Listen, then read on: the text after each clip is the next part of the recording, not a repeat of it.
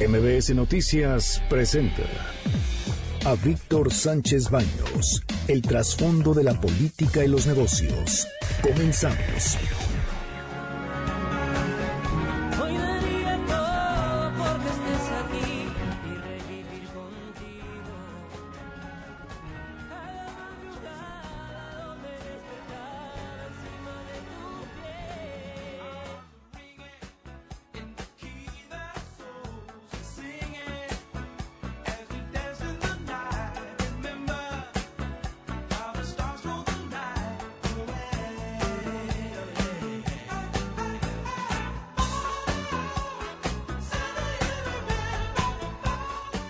Hola, ¿qué tal? ¿Cómo están? Muy, muy, muy buenas noches. Les saludo con mucho afecto. Soy Víctor Sánchez Baños en MBS Radio a través de la frecuencia 102.5 de FM desde la Ciudad de México. Acompáñanos durante una hora para que juntos analicemos y discutamos de información de los asuntos de poder y dinero que leerás y escucharás mañana. Está conmigo Carmen Delgadillo. ¿Cómo estás? Hola, ¿cómo estás, Víctor? Buenas noches a todos. Muy bien, buenas noches. Y aquí vamos a las expresiones y las historias de hoy. Aquí la voz de Jaime Bonilla, gobernador electo de Baja California. Las instancias son las que si nos uh, impugnan o hacen una acción, seguramente esto irá a la Suprema Corte de Justicia. Esa era la, próxima y última instancia en realidad, ¿no? Lo que diga la Suprema Corte se va a acatar. Si dice que es por dos años, se va a acatar. Si dice que es por diez meses, se va a acatar. Si dice que por cinco años o seis años, se va a acatar. Entonces nosotros, para nosotros el proceso ya terminó. Se publica la ley y eso es lo que es.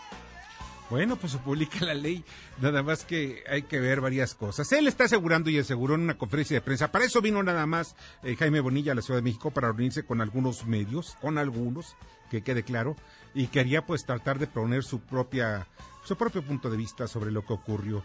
Dice que nadie se está brincando las trancas. Bueno, no se están brincando las trancas.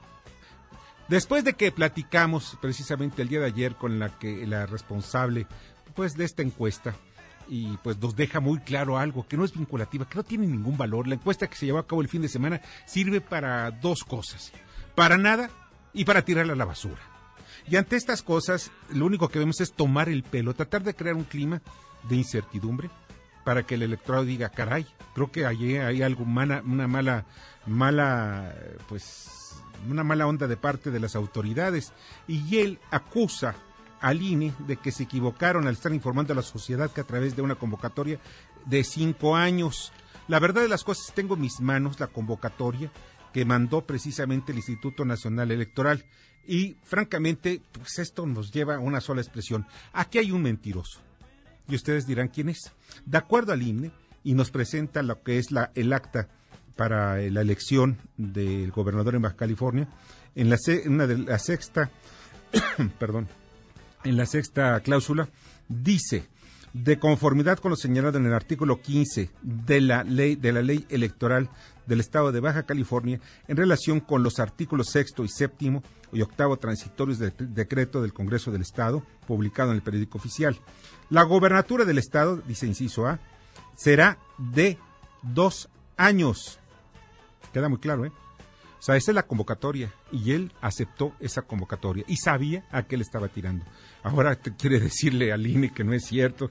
Miren, no nos tomen el pelo, ya estamos hartos de que la clase política nos tome el pelo. Vamos a ser serios, la política se hace con seriedad, la política debe ser el arte de servir al pueblo, desde los griegos era el, espíritu más bien de la, de la, ciencia política, pero pues en fin, hay políticos que lo único que están interesados es el poder y el dinero que dejan estos negocios, los negocios derivados obviamente del poder.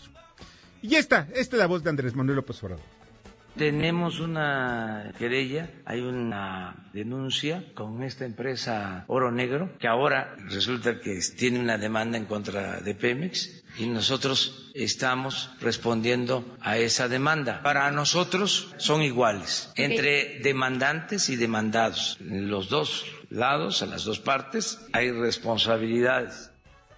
Pues miren, sí es cierto, sí hay responsabilidades en ambas partes, pero miren, los negocios que se hicieron al amparo de Pemex, y no nada más en el sexenio anterior, estamos hablando desde la época de Carlos Salinas, Ernesto Cedillo, eh, Vicente Fox, eh, Felipe Calderón y obviamente con Enrique Peña Nieto, eran multimillonarios. Había directores de una de las áreas de Pemex donde duraban 12 años O sea, durante el sexenio de Fox, el sexenio de, de Felipe Calderón y algunos hasta un año más en la administración de Enrique Peña Nieto. Hubo funcionarios, directores de esas empresas, de las empresas filiales de Pemex, que pues ellos medían, ¿saben cómo medían su riqueza? Ya no eran los relojes porque ya se habían cansado de comprar todos los relojes que salían en las revistas especializadas, las, los más caros del mundo. Se los traían, se los vendían y los compraban al precio que fuera. Hay casos que a mí me han platicado de la riqueza que generaban, me lo platicaron porque es muy difícil ya comprobarlo, pero pues yo sí se los creo, de que algunos para que no los persigan y lo estén buscando en eso de Andorra o en algunos de los, de los paraísos fiscales, ¿saben qué hacían? Compran barras de oro. Pues sí, las tienen guardaditas, funden incluso, compran este, pedacería de, de, oro y mandan con especialistas para hacer oro. No hay oro de 24 quilates, nada más quiero decirles, hay de 23 y pico, casi 24, pero no hay oro de 24 quilates porque no, no, podría, no podría ser maniobrable. Bueno, pues estos lingotes de oro los tienen enterrados algunos en sus casas.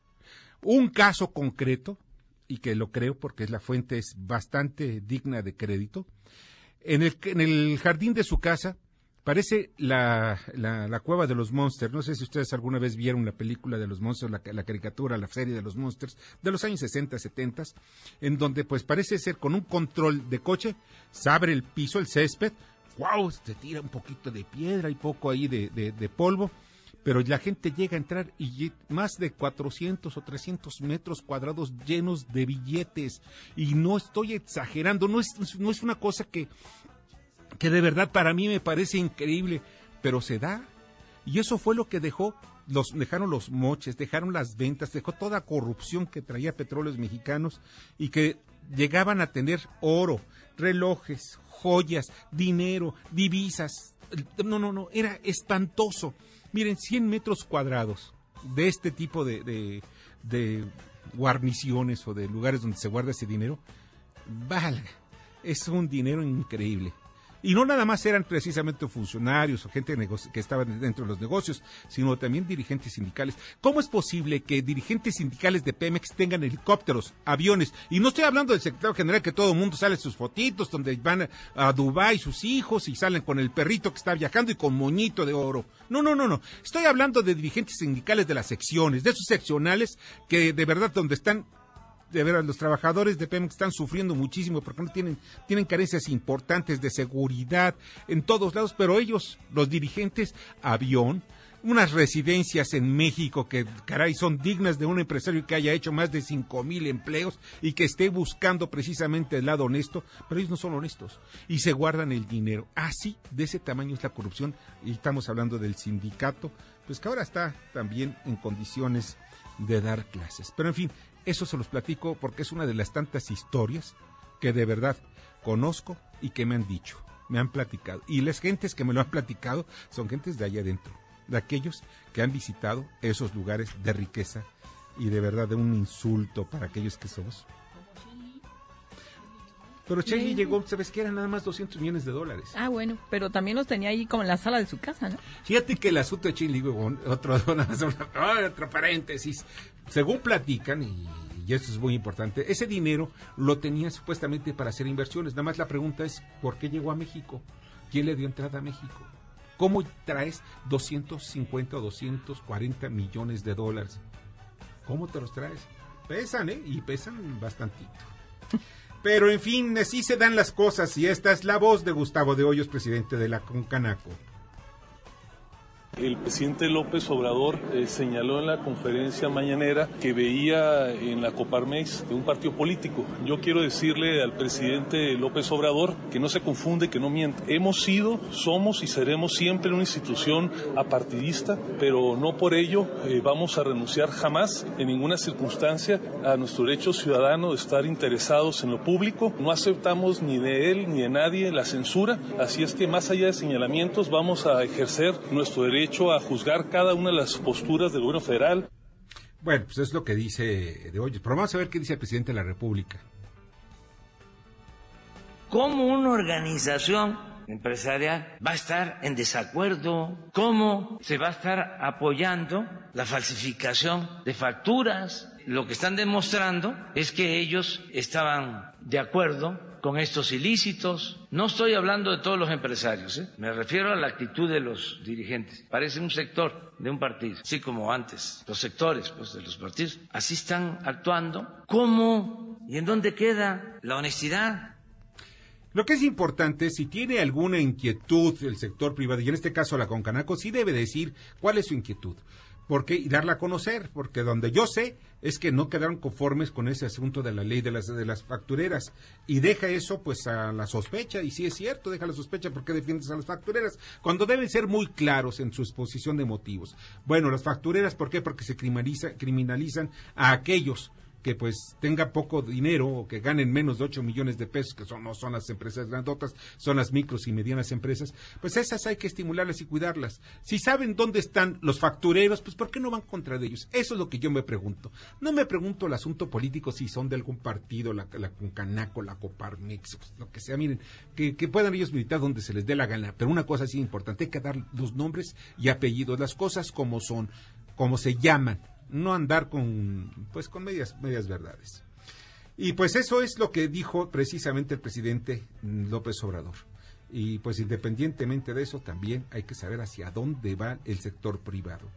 Ahora vamos a la expresión de Javier Jiménez Espriu, secretario de Comunicaciones y Transportes. Ahora tenemos que acelerar el ritmo porque vamos a cumplir con la fecha. ¿ya no hay ningún otro obstáculo o riesgo que pueda detener esa obra? Yo creo que no, no vemos ninguno. Van a venir muchísimas cosas muy positivas y además ya la tranquilidad y la certeza de lo que estamos haciendo y se acabarán muchas incertidumbres. Haremos a un lado las discusiones bizantinas y nos pondremos a trabajar duro para cumplir con las fechas. Habrá que trabajar horas extras y a lo mejor las horas extras cuestan un poquito más, pero no. Hubiera sido mucho más caro retrasar más el proyecto porque entre dos años tendría que atender muchos pasajeros. ¿Hubo presiones al Poder Judicial de parte del gobierno federal? Ninguna presión. ¿Usted no cabildeó? Con nadie, ni por teléfono, ni por WhatsApp, ni mucho menos personalmente. Bueno, eso es lo que dice el secretario de Comunicaciones y Transportes. Y sí, miren, miren, yo desde hace mucho tiempo he criticado de que se suspenda la obra del aeropuerto de la Ciudad de México en Texcoco. ¿Por qué? Porque es un despilfarro de recursos. Pero ya se hizo. Ahora, ¿qué tenemos que hacer? Vamos para adelante. No hay vuelta atrás. El asunto Santa Lucía ya está, y lo he comentado también en este espacio, ya desde hace algún tiempo es letra de, vamos, de letra de hierro. No van a poderla corregir y pues vamos a ver, ojalá y se haga pronto, se construya pronto este aeropuerto, que se bien se le dé la oportunidad de hacer un aeropuerto, un aeropuerto que sea digno de la Ciudad de México, donde podamos nosotros estar orgullosos, como están orgullosos los chinos, de la China comunista, están orgullosos del nuevo aeropuerto de Beijing, o sea, de la capital china, porque es un aeropuerto que está programado, proyectado para 70 millones de visitantes al año. Y esto, pues nosotros como mexicanos debemos tener también un aeropuerto que sea digno, que sea, bueno, que no apeste como apesta el aeropuerto de la Ciudad de México. Desafortunadamente cuando llegan muchos visitantes nacionales extranjeros dicen, ah, ya llegamos a la Ciudad de México porque empieza a oler a caño. Es algo de verdad vergonzoso. Y el aeropuerto, el aeropuerto Benito Juárez, está cayéndose, está en ruinas. Debemos ya invertirle a ese aeropuerto. No es posible que la el primer rostro que tienen los turistas en México sea ese aeropuerto apestando a... Bueno, ¿para qué les digo?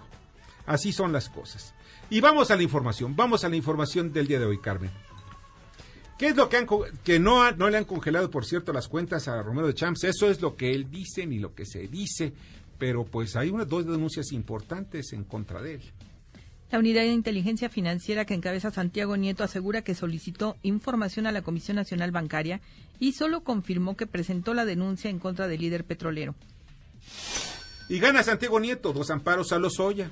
Además informó que iniciará el proceso para la extinción de la empresa Yacani, propiedad de la esposa de Lozoya, ya que no impugnó el acuerdo de la UIF. Hoy se creó la Agencia Federal de Aviación Civil. Será la encargada de todos los temas relacionados con los servicios aéreos. espera que en breve se nombre al director general. Y avanzan comisiones de diputados la miscelánea fiscal. Se eliminó el cobro de impuesto a ventas por catálogo y dará seis meses para que empresas digitales ajusten el pago de obligaciones fiscales. Aseguran Arsenal en Iguala.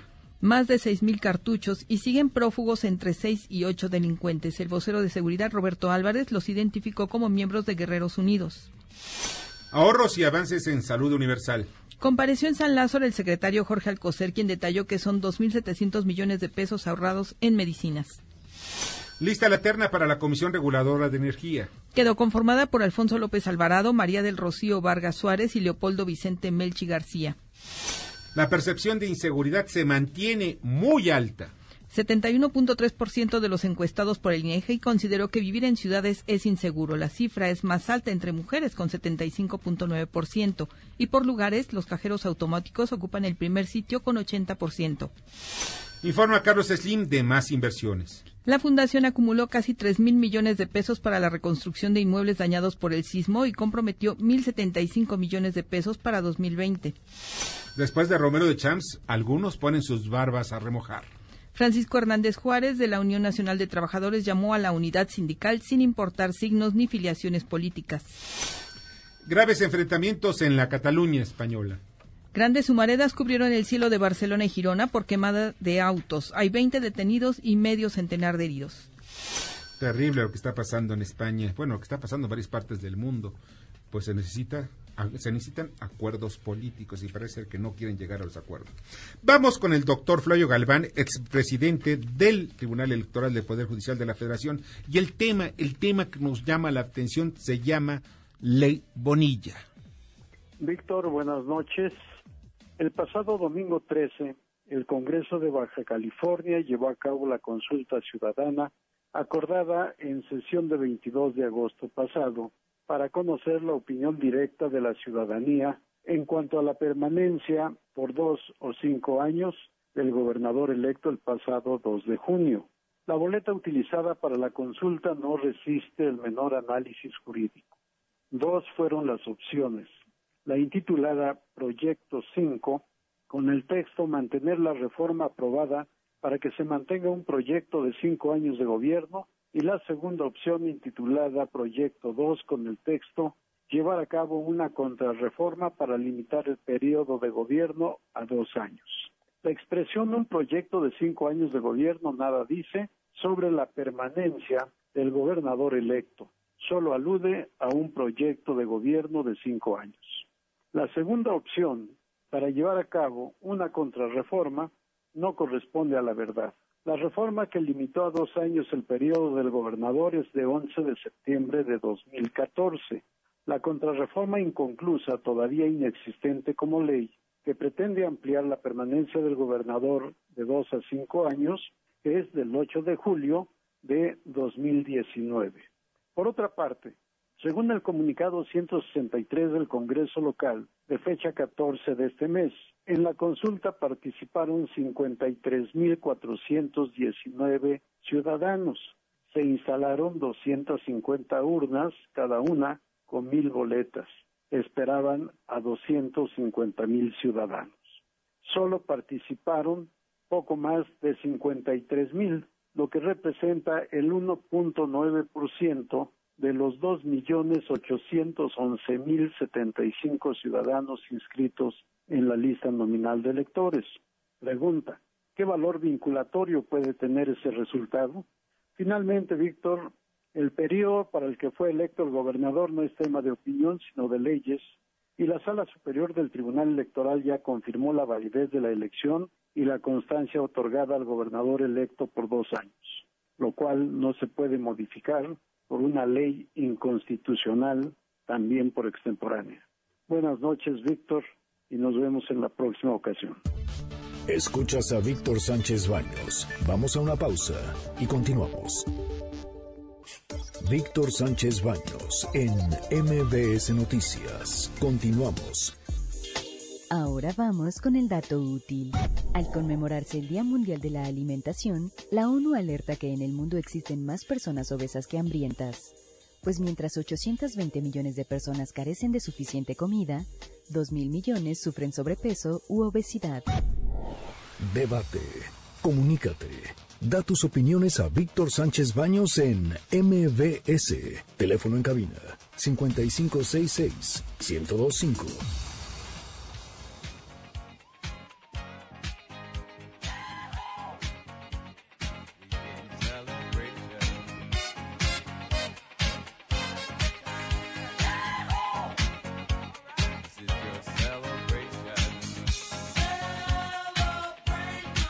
Muchas gracias, muchas, muchas, muchas gracias que continúen con nosotros y pues vamos a la información, a la información que siempre nos llama la atención, sobre todo en el sector, en el sector petrolero.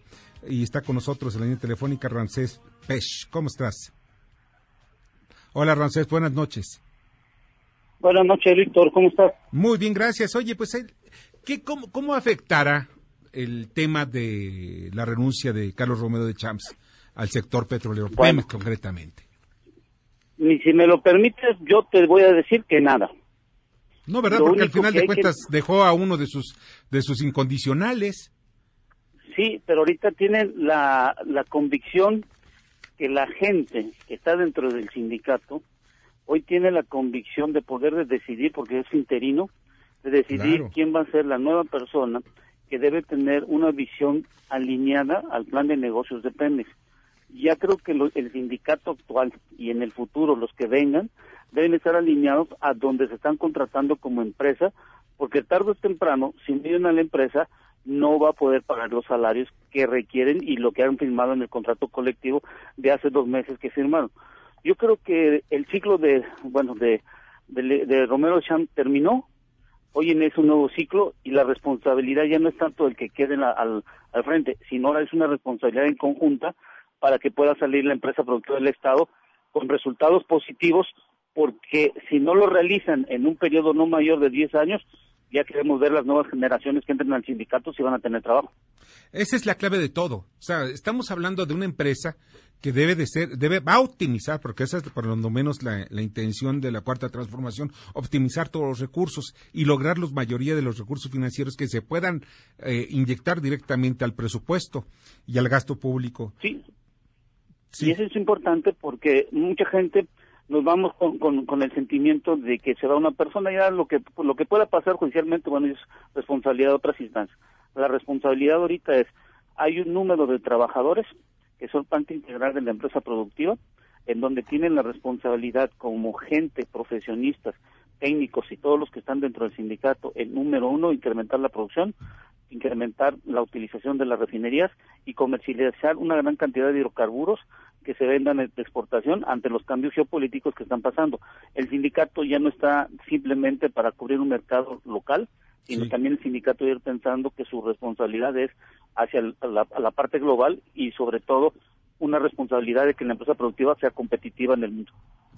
Al final de cuentas hemos visto que los sindicatos, el sindicato de Pemex ha sido para eh, obstaculizar sobre todo para frenar eh, lo que estamos viendo hoy, el día de hoy, el desarrollo del, sector petrolero. Y comentaba yo hace unos minutos de la riqueza inmensa, insultante, o sea, que, que, nos deja a todos los mexicanos realmente ya no indignados, nos deja con rabia. O sea, la, la riqueza de Carlos Romero de Champs que si viviera del, del, salario, eso es muy importante, si viviera del salario que tenía de un administrador ahí de tercer nivel dentro de Pemex, cuyo salario sería en estos momentos de algo así como unos 12 mil pesos, pues no tendría aviones, helicópteros. Lo que estoy viendo en, en las secciones, por ejemplo, del Golfo, hay líderes sindicales que traen su avión, de esos aviones hay uno que tiene un Learjet que de ocho plazas, o sea, imaginen ustedes, cuesta algo así la friolera de unos 10 milloncitos de dólares. Usadón, ¿eh? Usadón. O sea, estamos hablando de gente que de veras no es posible que no se hayan dado cuenta desde el gobierno de este saqueo que, que hacían, no nada más a Pemex, sino a los trabajadores. Bueno, y has dado un punto muy importante, los trabajadores. Al fin y al cabo, todos los que tenemos un salario dependemos mucho de la forma profesional que podemos, en una forma individual ayudar a la compañía, porque nuestras familias dependen mucho de nuestros salarios que tengamos. Por eso te decía al inicio, hoy en día la responsabilidad no es básicamente del dirigente sindical, sino es básicamente de la nueva forma en donde cada uno de los trabajadores se deben de agrupar y como se dice comúnmente en México, ponernos la camisa porque si no, el empleador que tenemos ahorita, si no resulta ser con números positivos, pues vamos a perder la chamba dentro de 5 o 10 años y no nos van a poder pagar lo que realmente se han esforzado los trabajadores en tener. Sí, porque no hay que olvidar, ¿no? Los trabajadores de Pemex son los que construyeron Pemex.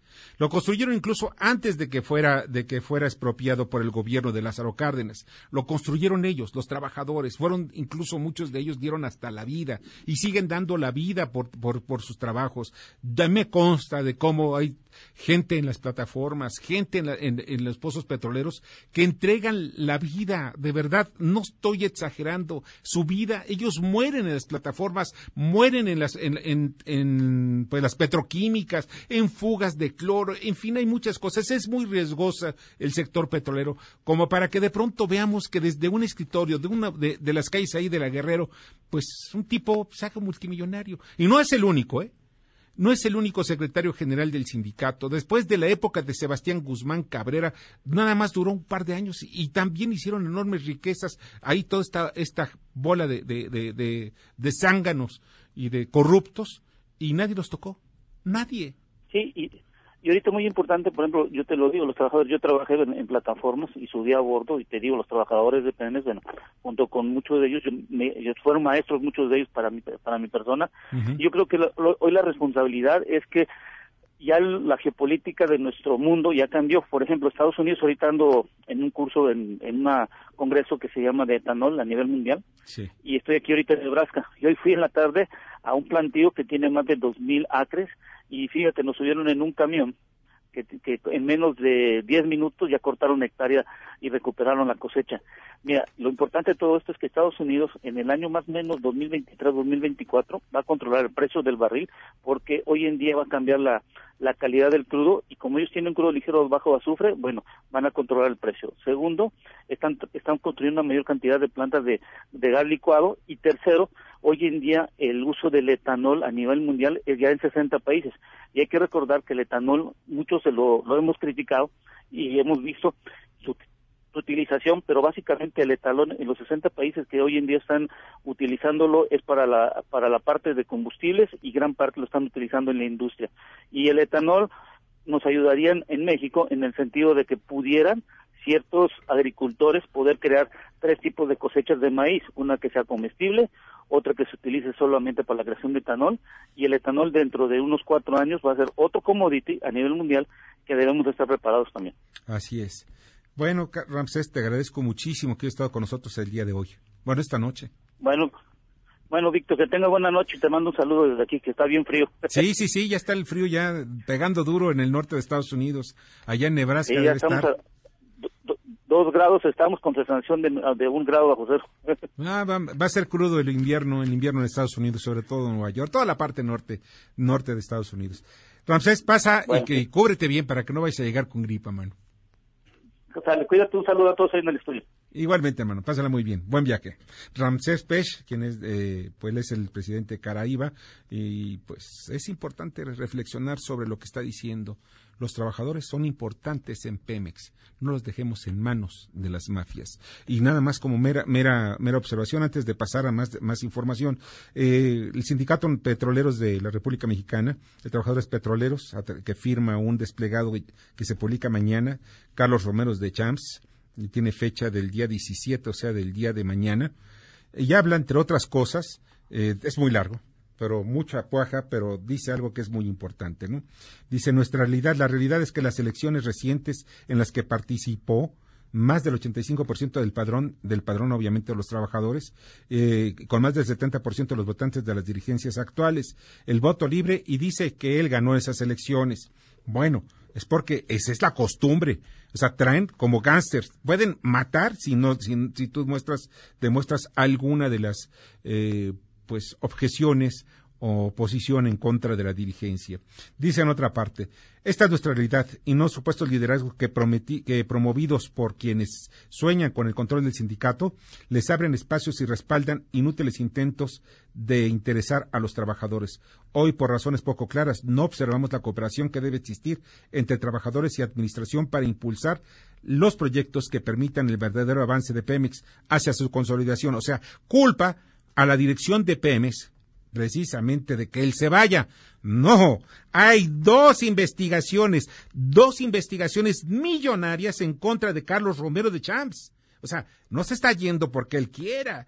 Sabe, sabe perfectamente del tamaño de pecado o de pecados que trae encima Romero de Champs.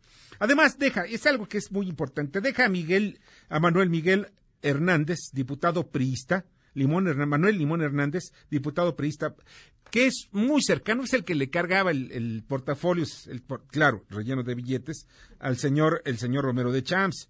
Y por si fuera poco, que ese es otro de los aspectos que llaman la atención y que sí molestan, pues este hombre pues queda como interino y no se atreven a decir que es un interino. ¿Qué significa esto? De que nada más va a estar un ratito, 30 días hábiles para citar a elecciones. Y esto significa al mismo tiempo que durante ese lapso deberá de citar elecciones, pero no saben una cosa que hay de por medio.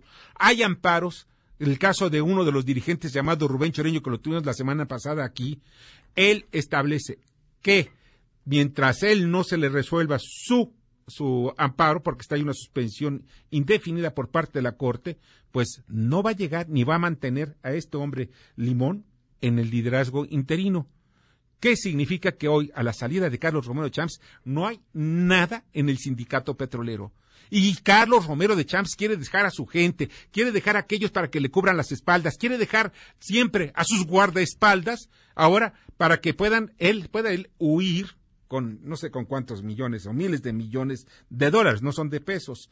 Y pues al mismo tiempo se espera, o él espera poner a Fernando Navarrete Pérez, conocido entre los trabajadores, le dicen, y estos son denuncias que yo he recibido y no, no ha sido no nada más de una sola fuente, sino de varias fuentes, lo, conocen como uno también de los cercanos a Carlos Romero de Champs.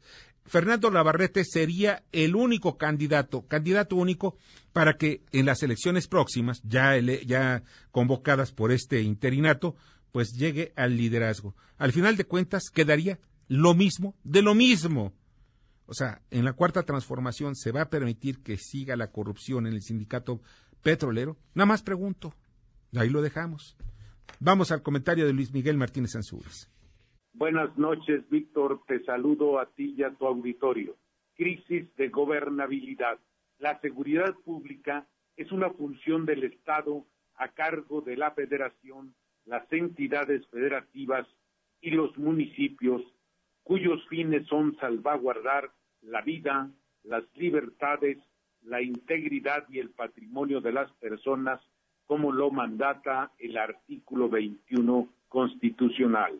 La seguridad pública ha sido el talón de Aquiles en este gobierno y los esfuerzos que se han hecho en la materia han sido insuficientes para disminuir los delitos y cambiar la percepción de inseguridad de los ciudadanos. La creación de la Guardia Nacional, las reformas al artículo 19 constitucional para ampliar el catálogo de delitos, la ley de extinción de dominio y el congelamiento de cuentas bancarias relacionadas con actividades criminales no han sido suficientes para cambiar la percepción de inseguridad de los mexicanos. La inseguridad no se enfrenta con discursos o buenas intenciones. Por ello preocupa que la Secretaría de Gobernación, Olga Sánchez Cordero, declare el hecho en Aguilillas es una circunstancia que sucede todos los días. Si esto es verdad, ¿en dónde está la autoridad del Estado? ¿Acaso sumida en una crisis de gobernabilidad? Esto significaría que la estrategia de seguridad está fallando.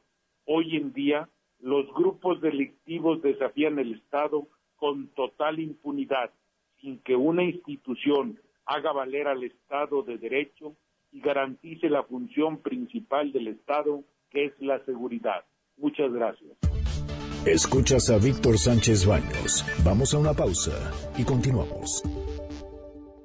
Víctor Sánchez Baños en MBS Noticias. Continuamos. Ya regresamos con el dato inútil. Ningún país produce todo lo que consume. Si bien México tiene una balanza superavitaria desde hace dos años, maíz, leche, ganado vacuno y huevos son algunos de los productos que más importamos. Debate. Comunícate. Comenta a Víctor Sánchez Baños en MBS, Twitter arroba B. Sánchez Vanos y arroba MBS Noticias.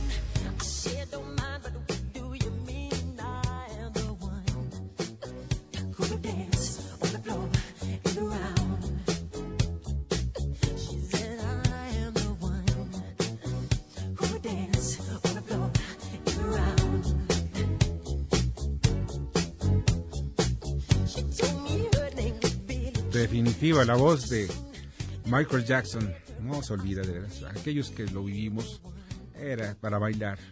Un genio, un genio, de verdad. Pero pues también tuvo, tuvo cosas que, que deben ser criticadas en su vida privada. ¿eh? Ni modo. Vamos a responsabilidad social corporativa. Adelante, Kimberly. Gracias, Víctor. Vamos con la responsabilidad social corporativa.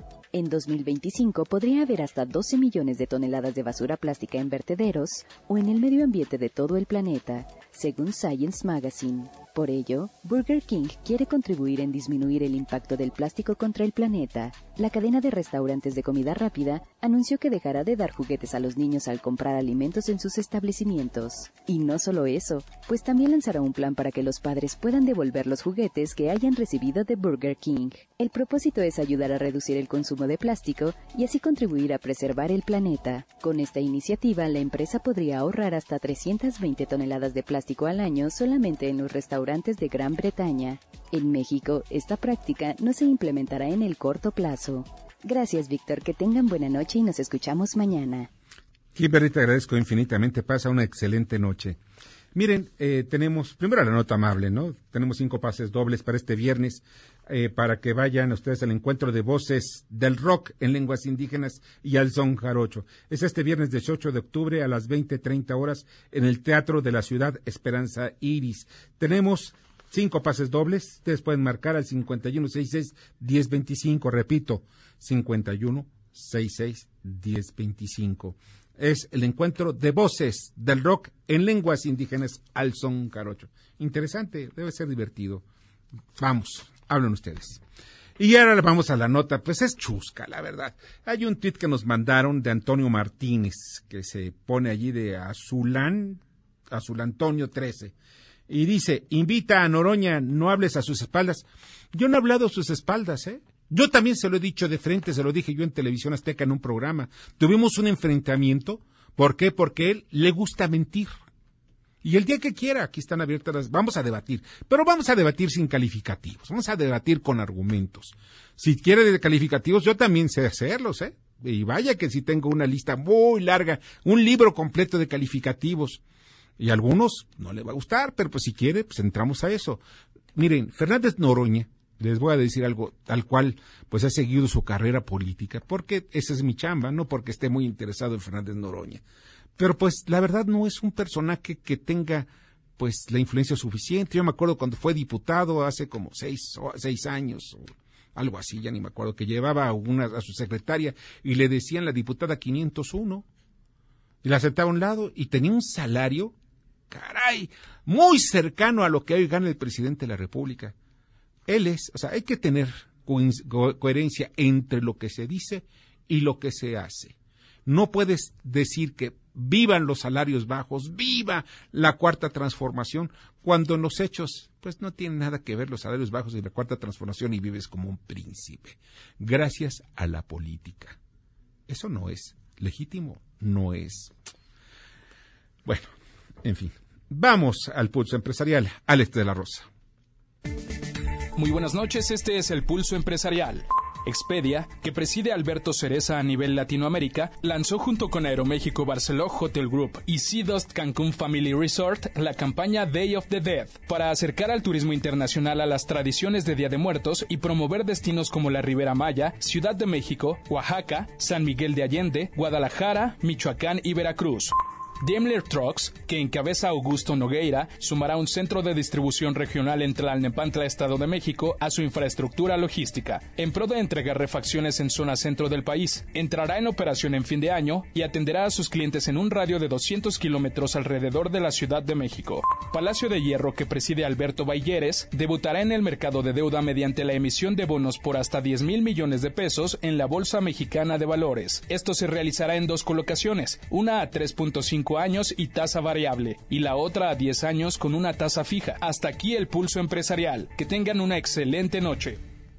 Muchas gracias, Alex. Te agradezco infinitamente. Pasa muy buena noche, Alex de la Rosa. Y en la línea telefónica se encuentra eh, Mario Rubicel Ross García, secretario general electo del Sindicato de Trabajadores Petroleros de la República Mexicana. Y es un, bueno, ya, ya, hemos hecho varios comentarios al respecto de lo que ocurrió el día de hoy, pero pues vamos a ver qué es lo que dice precisamente quien es secretario general electo del Sindicato Eh, hola, ¿qué tal Mario? ¿Cómo estás? Sí, buenas noches. Muy bien, gracias. Y gracias por la, la oportunidad de expresarme y poder comentar el estatus de la política sindical petrolera en la cual nos estamos dando cuenta de los acontecimientos de hoy. Ajá. ¿Qué pasó? ¿Qué pasó hoy? Bueno, según salieron los medios de y, el reporte de que Romero renuncia y al renunciar eh, este eh, asume el, itinerato Manuel Limón. Sí. Este señor es, es el secretario del Interior y de acuerdo a los estatutos eh, sí eh, le corresponde al secretario del Interior asumir preventivamente eh, la, representatividad del sindicato hasta que se convoque a nuevas elecciones. Sí. Ahora, bien, nosotros estamos acusando de que Manuel Limón, el que está ahorita como itinerato, este, está violando la Constitución y los estatutos del sindicato petrolero porque de acuerdo a los estatutos no puede ostentar dos representatividades, o es diputado o es representante del sindicato petrolero. Y la Constitución lo prevé en el artículo 62. El automático está como legislador, en automático, en automático renuncia a dualidad de funciones y a la percepción de salario de una entidad pública. Entonces, él está cobrando el PEMES y está cobrando dieta, y está representando. Pero esto lo hicieron durante muchos años. Lo ha hecho, lo hicieron y lo siguen haciendo durante muchos años, precisamente, pues el caso de concreto de Carlos Romero de Champs, Aldana y todos ellos. Así es cierto, muy cierto. Ellos han violado la Constitución todas las veces que han sido legislador y han violado los estatutos. Y esos son reelecciones también eh, cuando se reeligen como funcionario, como secretario general también violan los estatutos. Oye, Mario. que son, dígame. Mario, ¿cuál es? Eh, porque al final de cuentas yo veo que hay muchos tiradores a la, a la Secretaría General del Sindicato. Tú eres el que se maneja como secretario general electo. Hay otro que también presentó ante la Junta de Conciliación Arbitral, perdón, no la Junta, la Secretaría de Trabajo, la solicitud de toma de nota que es eh, Rubén Choreño. Y en fin, hay varios, al final de cuentas. Y hay, hay, también algunos amparos interpuestos para que se, pues ya se dé la toma de nota para alguna de estas organizaciones. Al final de cuentas, ¿qué es lo que, por qué la disputa? ¿Por el dinero? ¿Por el poder? ¿Qué es lo que hay de por medio? No nada más el asunto de los trabajadores. Yo, yo, este, pues yo, todos los antagonistas, pues a todos están en su lucha, en su derecho y pueden manifestar lo que por derecho le convenga o por lo que quieran, ¿no? Eh, yo me he distinguido porque llevo 26 años por democratización, democratizar el sindicato y por eso hemos sufrido el terrorismo sindical que ejerció el Romero contra nosotros. En el daño, el daño a la persona física, en el patrimonio del trabajo, eh, hemos sufrido muchas eh, situaciones en las cuales en dos ocasiones que yo hice la asamblea y que salí electo como secretario general electo fui a la cárcel eh, promocionado por Romero Echan en complicidad con los gobernadores en torno de Tabasco ¿Quiénes? Ahí fue, ¿Quiénes fueron los gobernadores? Libertad, los compañeros, todos se apuestan a seguir en la lucha. Sí, Mario, ¿quiénes fueron los gobernadores que te llevaron a la cárcel? ¿Quiénes fueron los gobernadores que te llevaron a la cárcel? Este, presado Roberto Madrazo. Roberto Madrazo y, yo fuimos en la 55 legislatura diputados federales. Y al, al salir de ellos, este, en ese tiempo, salió de candidato a presidente Colosio. Colosio era senador y presidente del PRI y al momento de salir como candidato yo me agendé con Colosio para presentarle un proyecto. No, pero este, pero nomás aquí no se juntan los tiempos, ¿eh? El gobernador no era el cuando sale como electo candidato a la, a, la presidencia de la República, Luis Donaldo, no era el gobernador no, Roberto no, éramos Madrazo y yo salíamos de las 55 ah, legislaturas. perdón. Sí, disculpa. Adelante. ¿Ande? Sí, adelante, adelante, sí, me equivoqué. Ah, sí, Madrazo y yo salimos a las 55 del, del periodo 91-94.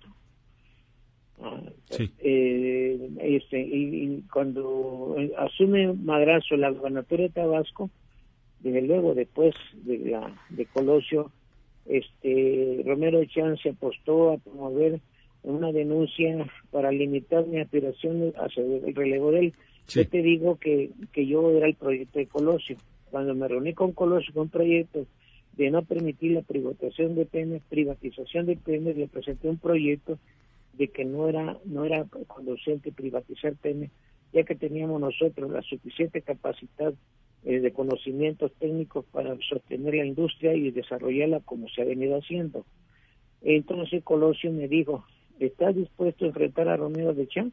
Sí, señor, claro que sí, se hace un plebiscito y se lo ratifica la base, pues yo lo reconozco y si no, porque tenga el cambio.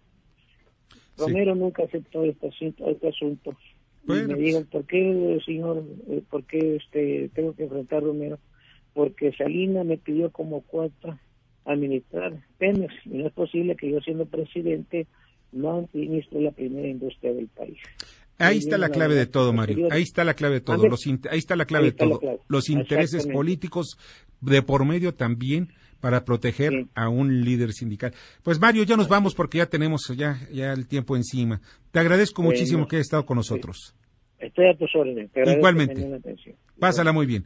Mario Rubicel Ross García, secretario general electo del Sindicato de Trabajadores Petroleros de la República Mexicana. Y vamos al comentario sobre cuál es el análisis económico y bursátil con Jorge Gordillo. Adelante.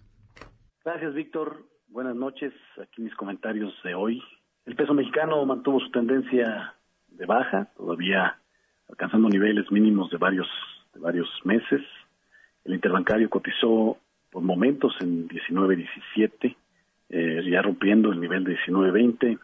Los mercados emergentes muy optimistas por todo lo que ha sucedido en el entorno externo y sobre todo por las apuestas o la expectativa que hay de que la Reserva Federal sí tenga que bajar tasas de interés a finales del mes. Hoy salió un dato de ventas al menudeo en Estados Unidos mm, por debajo de lo que esperaba el mercado. Esto le da fuerza a esta especulación que nos referíamos. Eh, y la bolsa eh, estuvo positiva y muy impulsada por América Móvil, que presentó un reporte eh, de tercer trimestre no tan malo quizá como lo, lo podríamos haber esperado. ¿no? Con, sobre todo lo que nos, nos gustó fue que reportó aumentos en sus ingresos de manera anual. A nivel global, la sesión estuvo marcada por las dudas que siguen rodeando a las negociaciones de salida del Reino Unido a la Unión Europea. Ayer estábamos muy optimistas y hoy las cosas se complicaron otra vez. Al cierre de los mercados, las noticias referentes al Brexit, que apuntaban a un acuerdo inminente, han pasado de a pesimistas debido a que las declaraciones del canciller alemana Angela Merkel y el presidente francés Emmanuel Macron, en sentido de que podrían aprobar mañana jueves el acuerdo de salida de Brexit, pero que todavía estaban muy, muy eh, lejos de lograr un acuerdo, sobre todo de manera interna, Boris Johnson y su equipo. Por otro lado, la incertidumbre sobre la tregua comercial que han pactado Estados Unidos y China sigue pesando en el ánimo de los inversionistas, que no terminan de confiar en que finalmente se firme un pacto escrito en las próximas semanas. Ahora las protestas en Hong Kong, por ejemplo, son otro punto de fricción entre las dos potencias más grandes del mundo. La situación eh, aparentemente es positiva para los mercados, pero con mucha incertidumbre que podría generar volatilidad en cualquier momento. Hasta aquí mis comentarios del día de hoy, Víctor. Buenas noches. Escuchas a Víctor Sánchez Baños. Vamos a una pausa y continuamos. Víctor Sánchez Baños en MBS Noticias. Continuamos. Continuamos con el dato feo. Cada año se desperdician cerca de 1.300 millones de toneladas de comida, cantidad suficiente para alimentar a 2.000 millones de personas. En México son 28 millones de toneladas las que se desperdician anualmente. Facebook, Instagram y LinkedIn. Víctor Sánchez Baños. Tu voz se escucha en la radio.